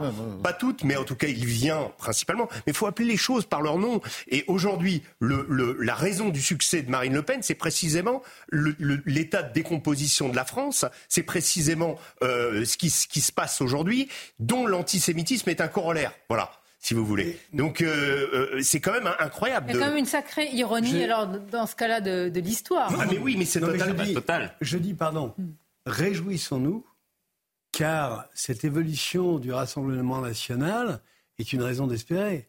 Ça signifie qu'un groupe d'hommes, et on peut se dire aussi que la femme est l'avenir de l'homme, pour reprendre les paroles d'Aragon, c'est vrai, la femme est l'avenir de l'homme, Réjouis- réjouissons-nous que, que des gens qui étaient des salauds, sous un... un- alors là, on repart, on parle à nouveau du père qui est Jean-Marie Le Pen, qui était un salaud, une ordure, un antisémite, et je le dis très franchement, réjouissons-nous qu'il ait enfanté une fille, euh, euh, Marine Le Pen, qui ait pu transformer, peut-être pas à 100%, mais en tout cas en grande partie son, parti. Ça signifie quoi? Ça signifie que, je vais revenir à mes, à mes amis musulmans, ça veut dire que on peut aussi transformer des populations.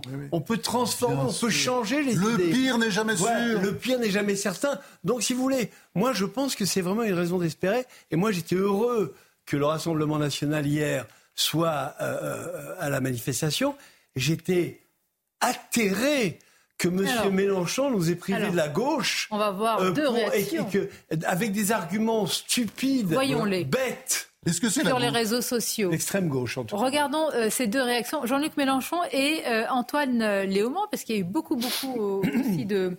Alors Jean-Luc Mélenchon, vous l'avez tous vu, nos téléspectateurs également, toute la droite et l'extrême droite, euh, pourtant unis, ont échoué à reproduire les mobilisations générales du passé. Le rejet de l'antisémitisme est plus large en France, ils l'ont rabougri et rendu ambigu. Le peuple français restera uni malgré ses, ses dirigeants. C'est pas terrible. Non, mais vous savez, ce que je crois, en fait, je vais vous dire les choses, parce qu'aujourd'hui, comme j'allume tout le monde, je vais continuer. Je crois que c'est pas grand-chose, Mélenchon- Mélenchon. Je crois qu'il appartient vraiment à l'écume des vagues. C'est pas. Alors là, il est, il est là en ce moment. Il est. il- Vous savez, c'est comme le chien qui aboie derrière le grillage. Il aboie, il aboie, donc on l'entend, on dit oh là là, oh là là, et puis à un moment donné, on s'habitue à ces aboiements et on ne l'entend plus. Je crois qu'à un moment, Mélenchon, on ne va plus l'entendre. Euh, est-ce que vous êtes... Moi, j'ai écouté hier un ancien euh, Premier ministre euh, sur une autre antenne, Édouard Philippe, qui me disait, mais au-delà de, du cynisme électoral, il y a une stratégie du chaos, mmh. de fracture. Et pour se retrouver peut-être au, second tour, assis confortablement face... C'est pour ça que j'estime que ce n'est plus de l'électoralisme, c'est du fracturisme. C'est-à-dire que c'est un néologisme que j'ai déjà employé euh, ici. Mais Vous avez de la habitude pour employer ça. C'est vrai. C'est-à-dire que, selon moi, on, dépasse cette idée même euh, d'une logique électorale. C'est-à-dire que je pense que Jean-Luc Mélenchon a compris, c'est bon, euh, lors des dernières élections législatives, qu'il n'arrivera pas au pouvoir. C'est-à-dire qu'il l'a il compris. Et je pense qu'aujourd'hui, au-delà de ça, il comprend que ce qu'il n'arrive pas à faire par les urnes, il pourra y arriver par la rue en créant le chaos. Mais dans les années 90, dans les années 90, il a écrit à la conquête du, chaos en expliquant justement, et d'ailleurs dans ces mêmes années-là, il estimait que, Jean-Marie Le Pen permettait grâce à cette, euh, cette radicalité qu'il incarnait euh, à l'époque et qu'il a incarné pendant de nombreuses années, euh, de politiser les esprits. C'est-à-dire qu'en ayant un discours radical comme celui-là, on permet une politisation des esprits et potentiellement, il espère, Selon moi, il espère que Jean-Luc Mélenchon, donc Jean-Luc Mélenchon espère ah que le peuple se soulèvera et qu'il sera peut-être le porte-étendard de, de, cette révolution citoyenne. Ah, mais je suis en désaccord total avec vous et avec Elie. Euh, parce bah, que avec moi, mais oui, parce que ce n'est pas parce que euh, on n'aime pas Mélenchon qu'il euh, est supposé être fou, idiot. Ah, moi, je pense que c'est quelqu'un, enfin, dans la classe politique, il sort du lot, c'est clair. Il y, a, il y a quelques figures, il n'est pas le seul. Mais enfin, il a vraiment quelque chose. On peut dire la même chose de François Hollande, de Nicolas mmh. Sarkozy, etc. Mais il est dans cette classe-là. Non, mmh. non, il est dans cette classe-là. Il a fait un pari qui est vraiment le pari faustien, du nom de Faust évidemment, avec le diable, en se disant qu'il y avait ce magot électoral extraordinaire de vote musulman aujourd'hui ce sont devenus d'ailleurs des votes islamistes, mais qui pouvaient eh peut-être représenter. Moi, je voudrais il n'y a pas de vague communication. Juste terminer. Non, mais juste terminer, mais bien entendu, je suis en train d'expliquer sa stratégie. Moi, je suis le premier à dire sans arrêt tous les musulmans ne sont pas islamistes. Faut arrêter ces conneries. Mais oui, Ça, c'est des trucs bien pour sûr. Le, journal Le Monde, etc. C'est la vérité. Quand on connaît les musulmans, ils sont pas tous islamistes, mais c'est tellement évident. Donc c'est pas ça que je suis en train de dire. Je dis juste que au départ c'était genrer le magot euh, du vote musulman. Et aujourd'hui du vote islamiste, mais il se mélange avec les musulmans. Et tout ça, ça fait de l'ordre de 15%. Et à partir de 15%, moi j'ai entendu des présidents de la République, enfin qui sont devenus après, Jacques Chirac comme François Mitterrand, dire à partir de 15%, on peut être président. Comment C'est le socle. Et à partir de là, on agglomère. Si en plus il y a le chaos, c'est-à-dire ce qu'on a mmh. dit, c'est-à-dire par exemple Marine Le Pen arrive au pouvoir et on, crée un grand désordre social, eh bien peut-être mmh. à ce moment-là, je peux y arriver. Ah, vous allez le faire Donc, juste après Il y a une stratégie derrière. C'est tout, il y a une stratégie. Non, je vais, essayer d'expliquer pourquoi tu as tort, mais je le fais après les titres. Donc. Je vous remercie, c'est Floraki. Les titres avec vous, Michael. Huit mineurs qui avaient entonné des chants antisémites dans le métro parisien ont été interpellés âgés de 11 à 16 ans. Ils seront déférés d'ici mercredi devant les parquets de Bobigny et de Nanterre. Deux d'entre eux sont déjà connus des services de police. Quatre résidents d'un EHPAD d'Ille-et-Vilaine sont décédés vraisemblablement des suites d'une intoxication alimentaire. Elle se serait produite dans la nuit du 30 au 31 octobre. Une enquête a été ouverte pour homicide et blessures involontaires. Et puis à Bangkok, Tokyo, encore Pékin, les drapeaux bleus et blancs sur les bâtiments des Nations Unies sont en berne. Le personnel a appelé à observer une minute de silence en mémoire à leurs collègues tués dans la guerre entre Israël et le Hamas. Et après les titres de Michael, l'explication d'Eli Faraki. Alors, je vais expliquer, c'est la stratégie qu'avait pris Jean-Marie Le Pen. Donc, je reviens en arrière. Jean-Marie Le Pen faisait la stratégie du chaos, exactement pareil. C'est-à-dire qu'il s'est dit, il y a une France qui est très à l'extrême droite, qui est très raciste, antisémite, et c'est celle-là que je vais récupérer. Eh bien, Mélenchon ne fait pas à l'extrême gauche. Mais tous les deux se sont trompés. Tous les deux vont se tromper. La preuve, c'est que Marine Le Pen, elle, qui est une femme intelligente, elle revient au contraire vers le centre de l'échiquier, vers le centre de l'Assemblée. Pourquoi Pour dire non, ça n'est pas avec les extrêmes qu'on mène un pays, qu'on dirige un pays.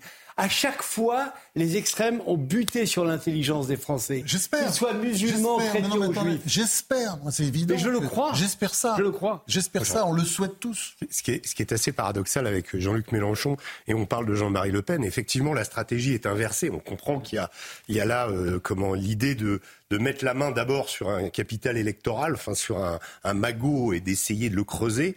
Mais c'est quand même deux personnes, moi je trouve en termes d'hommes politiques, qui ont servi la messe en latin.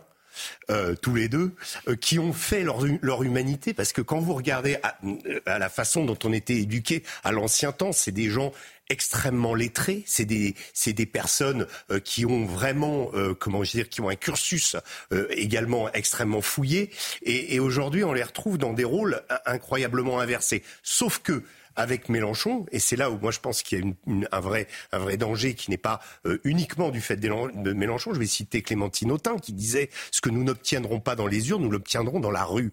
Ces, ces, paro ces paroles-là, elles ont été prononcées par des gens de la France insoumise qui a toujours, depuis qu'ils ont leurs leur députés à l'Assemblée, c'est révolutionnaire. Euh, mais oui, complètement. C'est-à-dire essayer de maintenir un brouhaha dans l'Assemblée nationale, de faire de l'obstruction, de faire du chaos. En effet, oui, on peut dire que c'est la stratégie du chaos, dans l'espoir que la rue, celle sur laquelle ils ont misé, et ces populations, et le ressenti de ces populations. Attendez, Parce qu'il ne s'agit pas de les insulter en disant Mélenchon prend les, les musulmans pour... Non, c'est qu'il y a un ressenti, qu'il y a, que, que ce soit réel ou fictionnel, il y a chez ces populations une idée qui ne sont pas bien intégrées, qu'on les méprise, et, et ça, c'est en permanence le discours, c'est-à-dire qu'en fait, il en a fait les nouveaux prolétaires, ça... finalement. Mais la définition dans, dans, le, dans les livres de l'extrême droite, qu'est-ce que c'est? Parce que je suis allée voir, comme on parle tellement d'extrême droite, c'est un en fait, ce serait un parti factieux qui est contre la République, contre la démocratie. Alors, si on devait le définir aujourd'hui, ce parti, quel serait ben, C'est évidemment pas le Rassemblement national. Et ça risque d'être un peu plus la France insoumise. La France Mais enfin, c'est pas. Il y a eu un, une bascule de l'extrême droite à l'extrême gauche qui s'est faite dans, sur un demi-siècle et qui, en fait, a suivi des, des, des leaders euh, plus ou moins charismatiques. Je parle de, de, de Marine Le Pen euh, et, de, et, de, Mélenchon, qui en fait ont entraîné une frange de la et population derrière et qui ont profité du basculement aussi sociétal et, et, des failles à l'intérieur de ce basculement pour, pour se glisser. Mais avec quoi comme euh, ferment? Parce que la stratégie du chaos, je prends l'exemple par exemple du député LFI David Guiraud en Tunisie. Voici ce qu'il dit, comme ça on rappelle aux téléspectateurs le contexte. Il dit le bébé dans le four, c'est Israël. La femme éventrée, c'est Israël. J'ai suivi, moi, ce, cette euh, conférence. Et après, il, vient expliquer, il dit, mais j'ai dit ça parce que je faisais référence à un épisode euh, tragique, hein, il faut bien le dire, qui a eu lieu, euh, qui a été appelé, et, que le monde arabe, dont le monde arabe parle souvent, qui sont les massacres de Sabra Shatila. Euh, et bon, pour ceux qui connaissent. Phalange chrétienne. Commis par les phalanges chrétiennes. Avec certains disent une. Comment dire euh, non, ah bah, l'armée israélienne était autour. Une complicité Ce qui est vrai, c'est que les Israéliens euh, de pas l'armée bougé, israélienne. et c'est les phalanges voilà. chrétiennes qui ont fait ce massacre. Je ne sais pas s'il y a des bébés dans le four, mais en tout cas, Alors, il y a des horreurs absolues. Non qui ont été seulement ils ont laissé, les Israéliens ont laissé faire, mais Sharon, qui était le, ah, oui. Sharon, à qui était le. Premier ministre à l'époque, a dû démissionner tellement l'attitude de l'armée israélienne a causé un scandale en Israël. Ariel Sharon qui rétablir années la après vérité un, un des- long euh, coma. La vérité des faits. Euh, Mais pardon, si je peux en profiter, puisque j'ai pris la parole pour euh, un mot. Je, je trouve que Florian a profondément euh, raison sur la stratégie du chaos de Jean-Luc Mélenchon. Euh, Jean-Luc Mélenchon ne se contente pas euh, de cultiver la victimisation des musulmans. Il envoie des codes antisémites.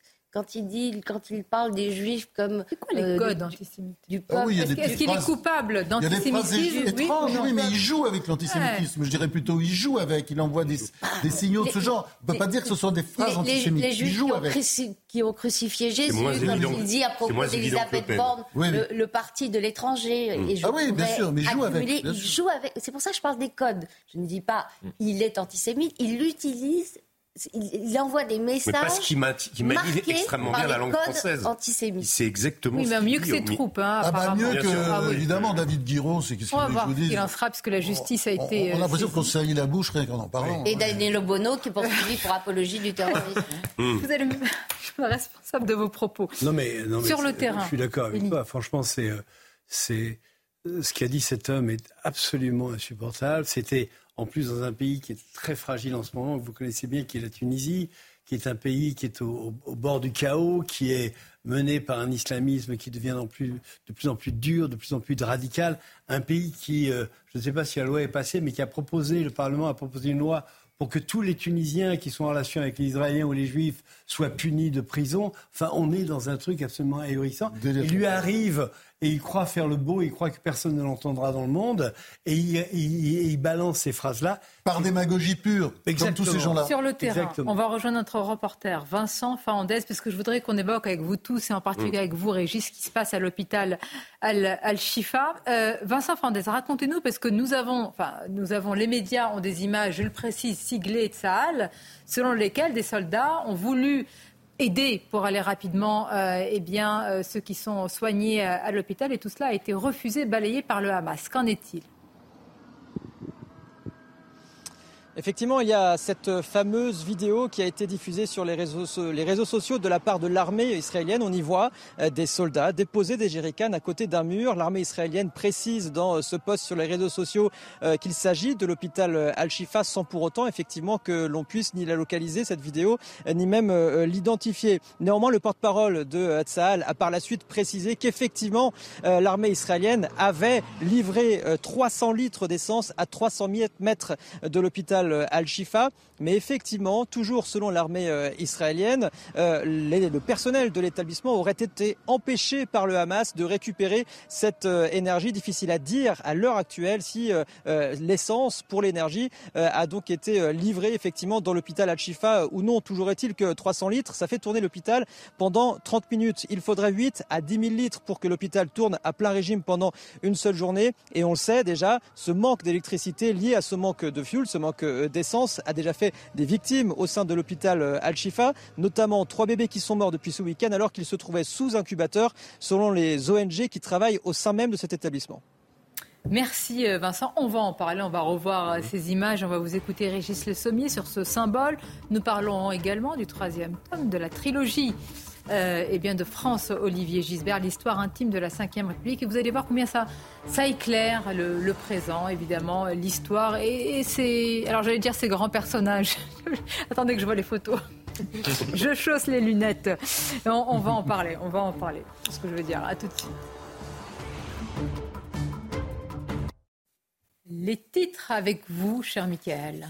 La situation de plus en plus critique dans le nord de la bande de Gaza. Selon le vice-ministre de la Santé du Hamas, il n'y a désormais plus d'électricité dans les hôpitaux faute de carburant. Il ajoute que ces hôpitaux sont désormais hors service.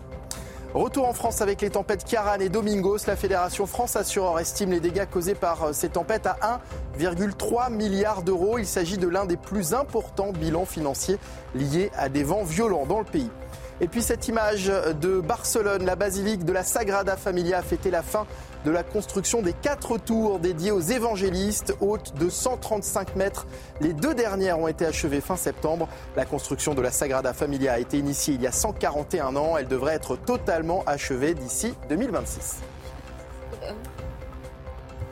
L'hôpital Al-Shifa est devenu un symbole très important, très fort. Alors l'hôpital Al-Shifa, pour, euh, je le dis pour nos téléspectateurs, c'est vraiment depuis longtemps d'ailleurs, c'est un symbole à, Gaza, Régis. Ah oui, c'est le principal hôpital. Il y en a plusieurs autres. Hein. Euh, il y a l'hôpital indonésien, il y en a plusieurs centres, mais l'hôpital Al-Shifa, en effet, c'est celui qui, euh, d'abord, qui concentre la, plupart des activités des ONG sur le terrain et c'est celui qui vraiment est capable de, de, recevoir le plus de blessés. Il a déjà été l'objet de controverses et déjà l'objet justement de, euh, de polémiques, on s'en souvient, euh, dans les incursions qu'avait fait d'ailleurs euh, Tsahal à Gaza, notamment en 2014, euh, quand Tsahal avait territorialement investi Gaza, parce que c'est euh, la cinquième guerre, la cinquième incursion. Et là, évidemment, c'est d'une toute autre nature, puisque, à la différence de 2005, l'armée israélienne est en train à, couper euh, complètement, à, euh, comment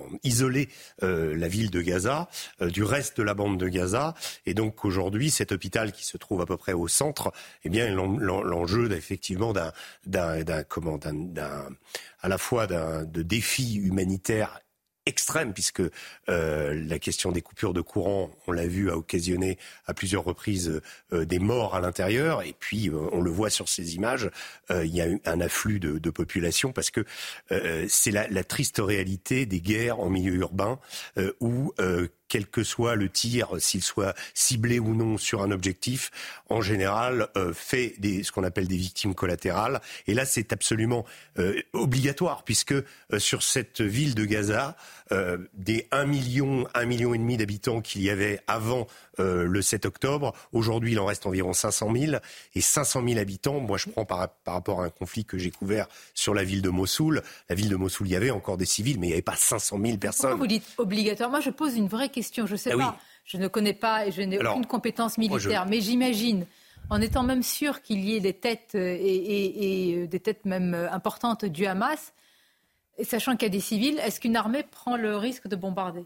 Bah, Écoutez, une, armée une armée ne va pas bombarder textuellement, je termine, sur l'hôpital en lui-même. Mais ce qu'il faut savoir, c'est que le Hamas, qui tient Gaza depuis 2005, et, a procédé pour la défense de son territoire à un maillage urbain qui va obliger quelque part bientôt, on n'est pas encore 2005. Oui, depuis 2005. C'est-à-dire qu'on parle de la question des tunnels. Depuis 2005, on voit tout ça, on, sait tout on parle des tunnels, mais regardez les, images que nous avons derrière nous ici, ces images euh, urbaines de Gaza. Le, le plan euh, de la ville a été dessiné pour obliger l'armée israélienne, si elle fait des incursions, au combat urbain. Et on sait que le combat urbain, dans le combat urbain, c'est à peu près 10 assaillants pour un défenseur. Donc c'est extrêmement coûteux en vie humaine. Et au milieu de ça, il y a l'activité de la population, les écoles, les hôpitaux et ce grand hôpital qui est en train de devenir l'objet de toutes les convoitises quelque part. C'est pour ça, pardon, que, que le, le Hamas, lorsque Israël, qui continue à le faire, a ouvert des corridors pour l'évacuation des civils vers le sud. Il y en a eu 80 000 dimanche. Voilà. C'est pour ça que le Hamas tire sur les civils. C'est pour ça qu'Israël que, est obligé de protéger les civils qui veulent quitter cet endroit. J'entends Elie Chouraki, mais moi je vous pose la question sur l'après. Il y a des images aujourd'hui, je ne sais pas si vous regardez parfois, parce qu'il faut voir tout je regarde, je regarde. Al Jazeera, etc. Il y a un autre récit totalement inverse. Comment vous faites quand des populations sont biberonnées à ça pour expliquer un autre jour? Parce que je pense que vous êtes un, comment dire, un adepte, si je puis dire, en tout cas convaincu des deux États. Oui. On peut encore vivre côte à côte après il faudra tout bien, ça Il faudra bien. Là, c'est même plus face à face. Attendez, je vous signale quand même que les Français et les Allemands on finit par s'entendre. En 1958, faut jamais oublier, dans mes camps, le général de Gaulle a accueilli chez lui le chancelier Adenauer. Sa femme, Yvonne de Gaulle, était très hostile. Les deux servantes ont dit. Parce ah que l'idéologie du nazisme était oui, terminée. Mais, attendez, oui, mais non. On fait la paix, on peut faire la paix. Alors ça, moi, c'est quelque chose. quand on me dit que c'est impossible, bien entendu, c'est possible, parce que ça a été possible entre la France et l'Allemagne et entre d'autres pays qui s'étaient battus. Non, et puis accessoirement parce que l'Iran n'a pas envie d'entrer dans la guerre. Ça aussi. En plus, ça, c'est extrêmement important parce qu'il y, y, a une différence entre la manipulation de l'opinion publique qui arrange bien certains autocrates euh, J'entends, euh. Pardonnez-moi. le fait je suis de Il y a un aspect territorial que la comparaison ne vaut pas avec euh, la France et l'Allemagne. Il y a un aspect territorial. Vous n'avez pas deux États distincts avec des frontières comme vous en aviez. Et il n'y en a jamais eu. Et depuis 75 ans, le, problème précisément, c'est qu'il n'y a pas deux États. Ça peut se Avec qui, avec qui monsieur Je voudrais juste ah dire une bah, chose, pardon. Juste une chose, pardon, France. Ne pas confondre définitivement les Gazaouis et le Hamas. Ah oui, c'est pas pareil. Ne pas confondre les Libanais et le Hezbollah. Bien sûr. Ne pas confondre les Cisjordaniens et le PLO, l'OLP. Je pense qu'à un moment, il faut dire ça on a une population palestinienne qui déteste le Hamas à Gaza. Qui est instrumentalisé. Il y, a, des vidéos qui circulent partout où on voit des, gens, des, gens de Gaza qui hurlent contre le Hamas en disant vous êtes maudits, tout ça est de votre faute. il faut quand même être logique avec ça. Donc, à un moment donné, et je reviens à ce qu'on disait tout à l'heure, si on parvient à éliminer le Hamas et qu'il ne reste plus que des habitants à Gaza, ou en tout cas en majorité, peut-être qu'une relation avec l'Israël pourra s'installer. Qui contrôlera la bande de Gaza? Quel est l'objectif après la destruction Sûrement pas l'israélien. Ah bah, moi j'ai entendu Bah, Benjamin Netanyahu. Oui, mais moi je pense que est très flou. Ça, Mais ça, il- là, Netanyahou là, a je eu des- pense qu'il sera plus là. là, mais- là, mais- c'est- mais- voilà, Netany- euh, c'est Netanyahou a eu des propos euh, différents d'ailleurs de son ministre de la Défense, Galland, qui a dit euh, Il sera plus là. qu'il ne resterait pas. Et, euh, lui a dit euh, bon C'est qu'il faudra C'est assurer la sécurité. Mais alors, je, voudrais, quand même un petit détail quand même. Euh, Le Hamas n'est pas une extraction, un groupe terroriste tel quel. La plus tous les gens du Hamas sont des gens qui sont nés à Gaza, qui ont grandi à Gaza, qui ont Pas les chefs, hein.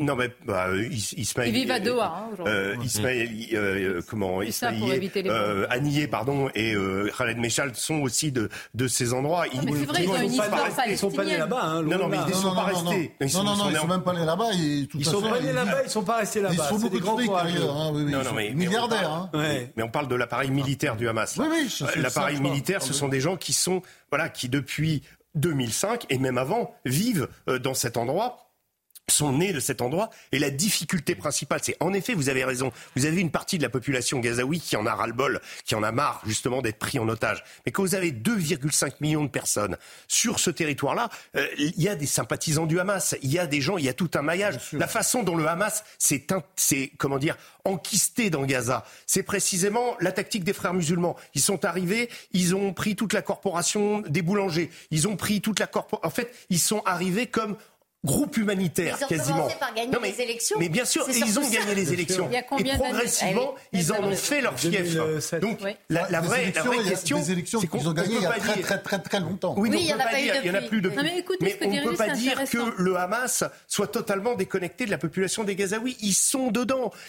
Et là, le maillage et, et la souffrance euh, qui, qui est celle des populations aujourd'hui est due au fait que eh bien, euh, les, les combattants En fait, du Hamas attendez. sont chez eux. Voilà. La question, c'est est-ce que les Gazaouis, aujourd'hui, approuvent et accompagnent la daïchisation du Hamas? Non. Bah, écoutez, Certains le oui, problème, c'est que d'autres c'est très difficile de dire, euh, il y a pas, on peut pas faire de moi, sondage je de Mais ils population. sont les propres Je fais victimes confiance de... à la nature humaine. Ils sont les victimes. Et je pense que quand on propose à une population qui a vécu, qui a traversé ce qu'elle a traversé et ce qui a traversé ce qu'elle va traverser encore, je pense qu'à un moment, ils vont choisir Mais regardez la communauté arabe sunnite d'Irak. Elle a choisi Daesh à un moment, exclue de la vie politique à Pour la chute survivre. de... Vous Oui, mais exclue de la ville politique de- à, la chute de Saddam Hussein. Et qui a créé Daesh euh, Voyant que les, les, les chiites étaient au pouvoir et Mais les chiites, les discriminants, l'Égypte, la Jordanie, l'Égypte, la Jordanie. Il y a quand même des pays arabes aujourd'hui qui ont signé des traités de paix Bien sûr. avec Israël qui, fa- qui marchent très bien. Et la Je vous Jordanie rappelle est un bon aussi- exemple, vous avez je raison, vous rappelle un aussi tiers de la population qui est d'origine pourquoi- palestinienne, et c'est vraiment quelque chose Pourquoi de- les Iraniens ont lancé les chiens de haine contre le Hamas, contre Israël, c'est parce qu'il y avait un truc qui s'appelle les accords d'Abraham qui était en train de se mettre en place avec les plus grands L'Arabie pays Saoudite, arabes. particulièrement. L'Arabie. Saoudite qui aurait entraîné d'autres pays Le livre de euh, M. France-Olivier Gisbert aussi. Parce qu'il nous éclaire sur ça, puisque nous avons parlé de, de, de grands dirigeants. Oui. Oh, oh, C'est dans l'actualité. Ah, mais complètement. complètement. D'ailleurs, Complètement. tragédie française, effectivement, c'est. J'avais pensé à ce titre il y a un an, mais je ne savais pas que ça tomberait à ce point, quoi. Mais il y a, y a- y les sursauts, il y a les splendeurs, il y a les misères de la France. Ouais, alors j'ai pas vraiment fait un livre de. C'est pas l'histoire de la Ve République, vous avez bien compris. C'est pas seulement politique, parce que je parle des chansons qui nous ont accompagnés. Je parle de l'événement peut-être pour moi le plus important de 1989, qui est la mort de ma mère et non pas le- la chute du mur. Vous voyez, mais évidemment. C'est toujours l'événement le plus important. Toujours. Et, et je par... bon, pour moi, c'était effectivement, c'était la fin du monde. Pour moi aussi. Je m'en suis sorti, Pour moi mais enfin, aussi. ma maman est toujours là. Mais je, je parle de, de, de- comment dire, si vous voulez, pour revenir à la genèse du projet, qui est un projet énorme parce que c'est, ça a été vraiment trois ans de ma vie à travailler comme un chien, mais c'était, euh, c'est composé en trois parties d'ailleurs. Le sursaut, c'est le général de Gaulle qui arrive au pouvoir en 1958, qui trouve un pays par terre et qui remet tout en main, tout droit, mais c'est juste incroyable. Et j'irais presque en un an. euh, sur le plan institutionnel, sur le plan de l'économie, etc. C'est euh, vraiment extraordinaire. C'est ce que j'appelle le sursaut qui va durer longtemps. Après, vous avez la continuation du gaullisme sous des formes un peu différentes avec euh, Pompidou et Giscard. Ça, c'est la belle époque, parce que c'est vrai que ces gens, en plus, ils ont affronté, euh, enfin, c'est Giscard surtout, euh, le- le- les chocs pétroliers de 1973 et 1979. Deux chocs pétroliers, c'était autre chose que, les, effets de la guerre en Ukraine, etc. C'était absolument cataclysmique. Bon, et ils ont rendu la France à, François Mitterrand en 1981. il n'y avait pratiquement pas d'endettement, il y avait très peu de déficit, etc. Tout ça été bien géré. Et à partir de 1980, il y a l'idée que, c'est ce que j'appelle la tragédie française, tragédie française, ça commence avec 1980, euh, Mitterrand arrive et, dit bon bah voilà, 1 plus 1, non, ça fait pas 2, ça va faire 4, 5, on, ne sait plus. Et puis, euh, et puis faisons des déficits parce que ça va relancer l'économie. Ça c'est du sous Keynes, enfin vous voyez l'économiste euh, britannique Keynes qui explique qu'il faut toujours investir et puis le déficit c'est bon. Enfin, mais ça c'est une caricature de Keynes. Et on, on marche là-dedans et ça continue. Et ça continue, ça s'accélère par période, ça s'arrête, et c'est que ce soit la droite ou la gauche. Et je raconte cette espèce, si vous voulez, quand on m'a parlé de ce projet, ce n'était pas mon idée au départ, c'est vrai que j'avais des mal de, Je tenais mon journal pendant plus, de 10 ans, peut-être 12 ans. Euh, j'avais plein de documents, j'avais, je garde mes cahiers, etc. je me suis dit, je vais ouvrir ces malles, mais en fait, un, truc, comment dire, politique, ça m'intéressait pas trop. Et en fait, je me souviens, j'ai dit à, Rana Levy, qui était l'historien, qui, qui, est éditeur chez Gallimard, je lui ai dit, mais en fait, euh, parce qu'il me disait, vous êtes, euh, vous les avez tous connus, tutoyés parfois, etc. Vous les connaissez tous. Et, mais j'ai dit, mais c'est pas ça qui m'intéresse tellement. En fait, c'est vrai, j'ai envie de savoir. Ça, c'est la question qu'on se pose. On se pose tous, je crois. C'est comment on en est arrivé. Parce que finalement, euh, si vous regardez bien, en 58, on était très bas. En 1960, on était revenu très haut. Bon, 1967, j'en parle pas. En 1970, vous vous souvenez, mmh n'étiez pas né, mais euh, euh, la France était un exemple. La France était un exemple. Mais attendez, les Américains venaient pour dire voilà le modèle français, la Renaissance française, etc., avec une croissance à la chinoise de 5 à 6% Ça, c'était la politique économique du général de Gaulle, qui était une politique économique de rigueur. Enfin, c'était sérieux, on était sérieux. Il n'y avait pas de déficit, il n'y avait pas d'endettement. C'était le contraire de ce qui se passe aujourd'hui. Et si vous voulez, euh, peu à peu, je ne sais pas ce qui s'est passé. Si vous voulez, il y a la crise de la volonté politique. Évidemment, il y a la responsabilité des Français. Euh, moi, je ne dis pas c'est la faute à tous ces présidents qui sont en couverture du livre. Ce serait idiot. C'est pas vrai. Puis c'est plus ou moins parce qu'il y en a qui ont été. Puis même parfois ils avaient des défauts. Je dis Mitterrand. En temps Mitterrand, il y avait de la profondeur. Euh, tout à l'heure, Élie Choura qui parlait du président, il est fait pour jouer le père de la nation. On peut dire que Mitterrand savait jouer ce rôle-là, d'ailleurs, comme Chirac et, comme d'autres d'ailleurs. Mais si vous voulez, vous avez euh, une espèce de chaîne comme ça d'enchaînement d'événements qui ont fait que nous descendons le toboggan depuis, euh, je dirais depuis 1981. Si on regarde les dates, c'est vraiment ça. Économiquement, le délitement de l'autorité, parce qu'il y a tout. Il y a l'éducation nationale, l'effondrement, tout ça, toutes sortes de forces qui sont conjuguées pour en arriver là. Alors bon, moi je fais pas un tableau sinistre. Non. Parce que la vie est belle, la France est belle. Moi, je ne crois pas que c'est foutu. Donc moi je ne fais pas partie de ceux qui pensent que c'est fichu. il y a même un regard clinique hein, sur justement cette débat. J'aime profondément ce, pays et j'aime ses chanteurs, j'aime ça, j'aime ses films. Enfin voilà, ces films. Oui, bah, oui, oui, bien sûr, bien sûr. J'aime le cinéma français. le cinéma français. En fait, c'est l'arrivée et l'arrivée au pouvoir de la génération euh, 68. Ma génération Non, bah oui. Les années 80, c'est là que. Ben, je me suis senti, moi, toujours un peu en retrait par bah rapport à ma génération, qui était maoïste, d'ailleurs, dans les années 60, 70, qui est quand même. Euh, Mao, qui est quand même le plus grand criminel, sans doute le plus grand criminel de l'humanité. Je pense que Jean, Giscard a dû tuer moins de gens. 70 euh, millions d'humains, c'est quand même atroce, le bilan de, de Mao Tse-tung. Et euh, c'est vrai qu'ils étaient maoïstes très souvent à l'époque. Et après, ben, ils étaient, oui, dans une sorte de déconstruction, il faut tout refaire. Mais c'est sûr qu'on a besoin d'autorité, on a besoin de règles. Et puis, je dirais aussi, sur le plan économique, on a besoin de rigueur. Et l'idée que l'économie suivra, non, parce que quand l'économie se casse la gueule, tout se casse la gueule derrière. Pourquoi ça va si mal, les banlieues? Pourquoi les villes moyennes souffrent, etc. Parce qu'il n'y a plus d'industrie. La désindustrialisation, n'oubliez jamais, la France est le pays le plus désindustrialisé d'Europe avec la Grèce. Il hein faut se rendre compte aussi avec l'industrie ce qu'il y a, tout ce que tout ce que ça génère dans une dans une région, dans une commune. On va en parler, c'est important, c'est le cœur battant de la France aussi. Tout d'abord les titres, Michael. Plusieurs établissements scolaires ont été euh, visés par des alertes à la bombe à Arras et à Nice. Des écoles et deux collèges ont été évacués dans la commune du Pas-de-Calais, tandis qu'à Nice, plusieurs centaines d'élèves ont dû être confinés. La situation de plus en plus critique dans le nord de la bande de Gaza, selon le vice-ministre de la Santé du Hamas. Il n'y a désormais plus d'électricité dans les hôpitaux faute de carburant. Il ajoute que ces hôpitaux sont désormais hors service. Et puis en Sicile, l'Etna semble s'être réveillé depuis quelques jours. Des fontaines de lave ont été euh, euh, aperçues au sommet du plus grand volcan d'Europe qui avait fait une éruption en août dernier. Les autorités ont relevé le niveau d'alerte à l'orange. Aucun dégât n'a encore été enregistré. Il nous reste peu de temps. Un peu d'espoir. Bah, il y en a de l'espoir. Quel sursaut? Mais il y en a. D'où peut-il venir euh, euh, Je pense que ça peut venir de n'importe. compris Ça peut venir de n'importe qui. C'est-à-dire l'idée de l'homme présidentiel ou la femme présidentielle, c'est une vieille idée française. Oui. Bon, Gérald de Gaulle, ça existe qu'une fois. Hein. Une fois par siècle. Un des grands personnages de l'histoire de France, il est là. Il a servi en, 40 et en 45. Et puis il faut dire des circonstances qu'on ne souhaite pas voir se reproduire. Absolument. Par la France était au bord de la guerre civile. Mais enfin, elle est revenue de très loin. La France n'est jamais fichue. Et, la France est un pays absolument magnifique avec une jeunesse, une énergie. Enfin, on voit ça partout. Et c'est pas un problème. Par exemple, le, problème de l'immigration, euh, on résout le problème de l'immigration par l'intégration. C'est clair. Mais euh, euh c'est pas le seul problème. Oui, bien sûr, c'est vraiment le cas, mais l'intégration. Mais je pense que les problèmes de la France se résolvent. L'éducation nationale. Non, mais pour ça, il faut une volonté. Vous avez, regardez, moi, c'est un exemple que je donne souvent, mais j'ai bien connu, euh, dans une autre vie, évidemment, quand j'étais journaliste, euh, euh, euh Margaret Thatcher. J'ai me suis retrouvé dans des déjeuners d'État à côté d'elle. Mitterrand savait. qu'il y avait de la volonté. Pour me flatter, hein. me placer à côté. Oui, mais enfin, c'était pas grand-chose. Elle avait une volonté de faire. C'est pour ça qu'on l'appelait la dame de fer. Ah, mais non, mais attendez. Qu'on soit d'accord ou pas, elle a changé son pays. Elle a changé son pays. C'est formidable ce qu'elle a fait. Et même chose euh, à gauche. Gérard Schröder. Une royauté. Gérard Schröder en Allemagne.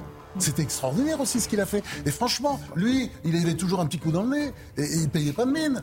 Et, pourtant, et, pourtant, il a complètement changé son pays et il a fait. Et, comment dire De là à dire qu'il faudrait une Margaret Thatcher en France. Non, mais rien n'est foutu. Et moi, je n'ai pas écrit ce livre pour expliquer que c'était foutu. moi, j'ai écrit ce livre pour rien dire. n'est foutu. Comment Non, non, mais comment on en est arrivé là? C'est tout à fait différent. et on, en est arrivé là parce qu'il n'y a plus de volonté politique. D'accord, mais on sort de votre livre revigoré. Il faut prendre des décisions. Si on prend des décisions, les choses se, se remettent en marche. Et les gens approuvent. Regardez, regardez ce qui s'est passé après l'interdiction de la Baïa par euh, Attal. Les gens applaudissaient. Vous voyez, enfin, tiens, quelqu'un prend une décision. C'est tellement rare en France, aujourd'hui. Je vous remercie.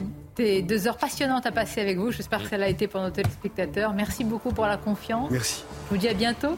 À bientôt. Avec grand plaisir. Merci et restez avec nous. Vos émissions se poursuivent bien évidemment. À demain.